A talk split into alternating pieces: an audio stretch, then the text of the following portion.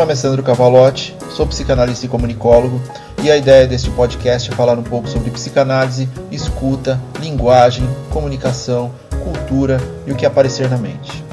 Sem um roteiro pré-definido, a construção do conteúdo é basicamente apertar o REC e gravar o que sai, inclusive erros, sons externos e até atos falhos. Nada de muita formalidade, sem pretensão nenhuma de qualquer coisa. Sejam bem-vindos.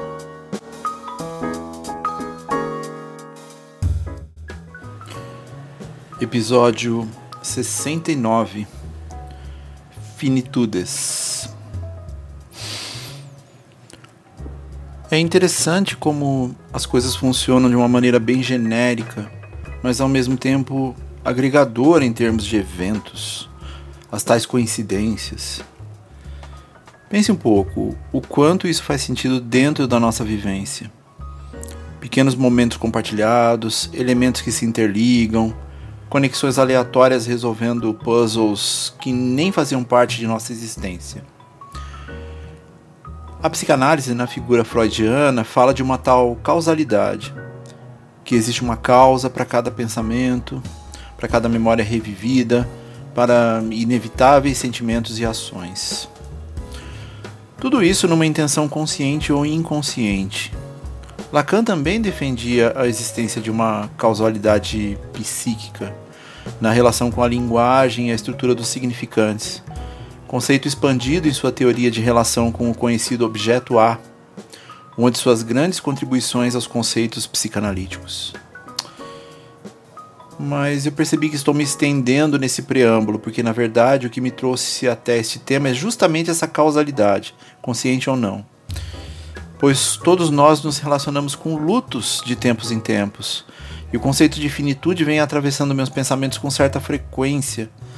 Provavelmente porque nos últimos quatro anos tive que lidar com a despedida de entes queridos.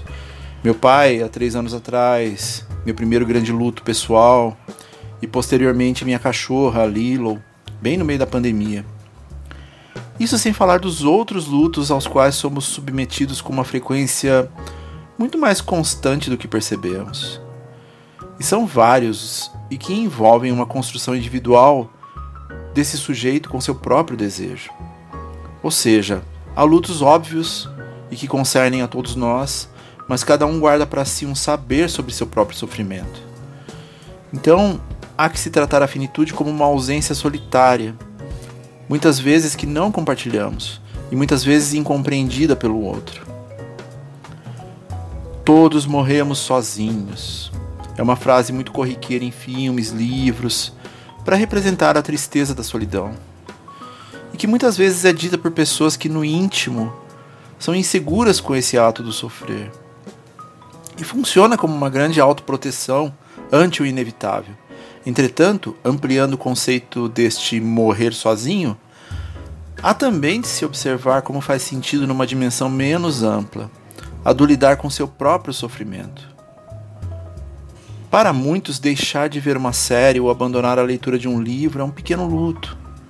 Só quem gosta de videogames sabe o que é chegar ao final de um jogo que causou descargas maravilhosas de dopamina. A ausência desse sentimento. Mais ainda quando se envolve pela história, pelas mecânicas, pelos personagens.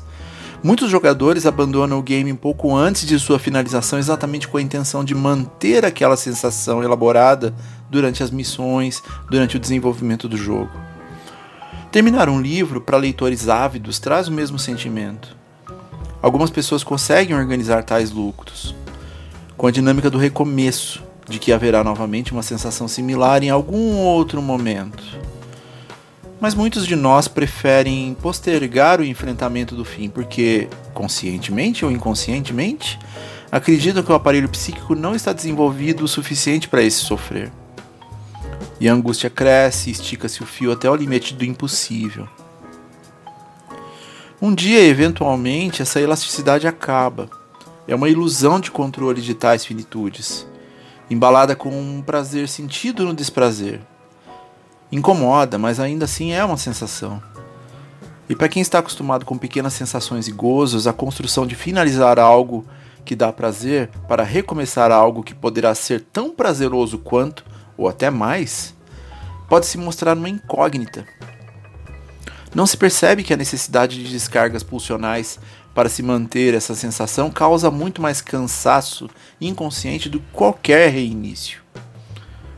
Interessante como muitos casais usam essa mecânica também para encontrar desculpas para continuar juntos, usando subterfúgios variados, como uma venda nos olhos para não encarar a infelicidade que os rodeia estando juntos. Irônico é que eles podem ter mais chances reais ao se separarem, mas cada um alcança a dor que consegue, não é? Por mais simbólicas que tais mortes possam ser, há que se acolher como um luto invariável e importante. Mas o tema hoje é sobre finitudes, e como eu disse, a tal causalidade tem papel fundamental nesse raciocínio. Pois estamos em dezembro e tal mês é basicamente sobre finitudes. Não apenas por mais um ano, mas pelos términos das aulas, dos cursos, dos ciclos, dos contratos, dos projetos não concluídos. É quase um mês do balanço do ano, do que funcionou, do que não funcionou, do reajuste das metas previstas, geralmente não atingidas, pois somos propensos a um otimismo exacerbado na construção dessas metas, ou então pelos números absurdos propostos pelas empresas e que não fazem sentido algum dentro de uma realidade. Do olhar para trás. E talvez este aí seja nosso grande dilema, pois a sensação de finitude não tem a ver com esse olhar para o retrovisor mas sim para o que vem a seguir. Esse evitamento proposto por nossa mente é uma representação de possível controle sobre a morte. Sim, a finitude última, aquela que não se tem como controlar. Ela só chega para cada um de nós. Sem avisar, sem se apresentar, sem discussões, ela só surge. Provavelmente a grande dúvida que nos resta como humanidade, pois não há nada muito concreto sobre ela.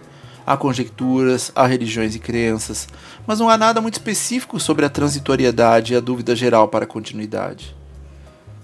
Para a psicanálise, o luto deve ser acolhido e tem seu tempo individual. Entretanto, quando falamos de finitude, é uma relação que se tem subjetivamente desde o nascimento. Me lembrei de uma música do Karnak chamada Vim que Venha, em que uma das estrofes diz: E quando morre, a gente fica chorando. Quando nasce, a gente ri, mas quem nasce chora e quem morre sorri. Talvez a grande ironia das finitudes seja essa, a de que, ao abraçar os finais, pode nos abrir para novos começos. Abrir mão da sensação de controle para que novos caminhos possam ser pavimentados e novas sensações possam ser descobertas. Ao permitir-se vivenciar recomeços, a finitude fica menos implacável, menos dolorosa. Mesmo que aquela, a derradeira, esteja totalmente fora do nosso alcance comportamental. Mas abrir-se para falar sobre o assunto de uma forma que vá além do envelhecimento ou do adoecimento pode ser fundamental para nos sentirmos mais aptos a tomar decisões. Entendendo a valorização do presente ao aceitar melhor as escolhas que, afinal, também são carregadas de finitudes. Ao escolher algo, deixamos também de escolher algo. Ao fim, e um começo nas escolhas. E aceitar tais abandonos também faz parte de uma saúde mental saudável. Falando sobre isso, também há uma certa sensação de abandono nas finitudes, tanto na ação de abandonar quanto na de ser abandonado. Desistir de um projeto muitas vezes une ambas as situações simplesmente porque a idealização dos resultados fazem a diferença nesse aspecto. Criamos expectativas, dimensionamos felicidade e ali eliminamos em boa parte a possibilidade de frustração, muitas vezes travestida de positivismo exacerbado. Para muitos, a sensação de desistir de um projeto inacabado lembra uma relação com o fracasso, quando na verdade é bem o oposto. Precisa-se de muita coragem e organização psíquica para entender que aquele que um dia foi objeto de desejo, de libido, agora já não é. O investimento pulsional não é mesmo e torna-se um estorvo que impede o fluxo contínuo, que novas opções de realização possam ser desenvolvidas. O desejo ele precisa fluir, estar em movimento. Isso faz parte de uma boa relação consigo mesmo.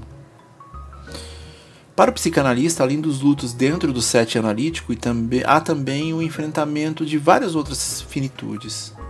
O fim de análise é uma delas. Muitas pessoas devem estar pensando, mas análise tem fim? Sim, tem. Para nós, psicanalistas atuantes, é contínua, faz parte do tripé psicanalítico que envolve a teoria, a prática a supervisão.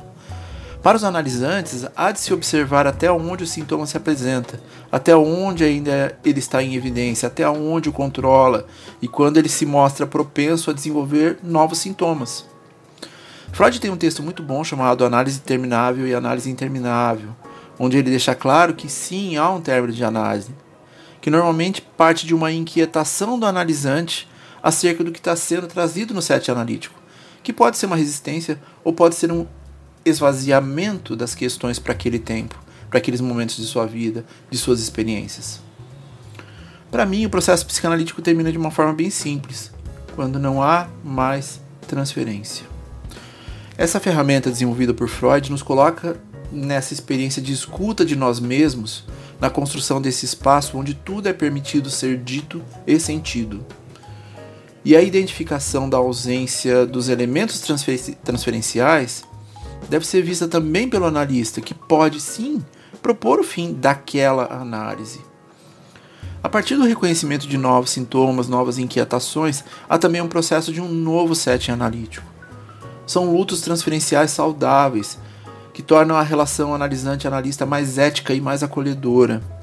E há também os lutos abruptos, onde o analisante, por exemplo, simplesmente nos informa que não participará mais das sessões, sem muitas vezes nos permitir argumentar sobre tal atitude.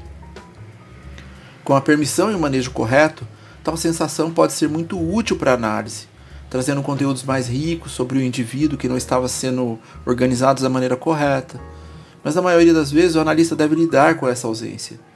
Esta solidão antecipada na forma de uma troca que não se efetivou de uma maneira plausível. Um corte que pode ter, inclusive, a ver com o limite de até onde o analisando pode ir em análise. Ou então de um manejo incompleto do analista que não teve a oportunidade de se reestruturar, de reparar a sua falta. Muitas vezes tal mensagem do analisando vem em seguida de um bloco, de uma não resposta, de uma ausência que provoca uma finitude antecipada e confusa. Cabe a nós a supervisão e o tripé se mostra novamente imprescindível. É, pensando bem, eu já devo ter dito aqui algumas vezes que a psicanálise é um lugar bastante solitário, não é? Lidar com tais finitudes é parte de um processo de dedicação, organização, surpresas e de sabores mas também do acolhimento, da ética e do não julgamento. Portanto, final do ano nos lembra conscientemente e inconscientemente que estamos lidando com finitudes variadas o tempo todo e que o adiamento de decisões pode ter comprometido oportunidades. A procrastinação de escolhas pode ter sido fator decisivo para que coisas não acontecessem. E que dizer adeus para o que não nos pertence mais é parte de um processo de autoconhecimento que permite que nos tornemos pessoas mais alinhadas com o nosso próprio desejo. Deixar coisas para trás é parte de uma dinâmica que nos permite abertura para novas possibilidades. Há dor envolvida? Claro que sim. Mas em qual renúncia não há? E este episódio foi ambientado pelo maravilhoso disco do David Bowie, Black Star. E fiquem bem.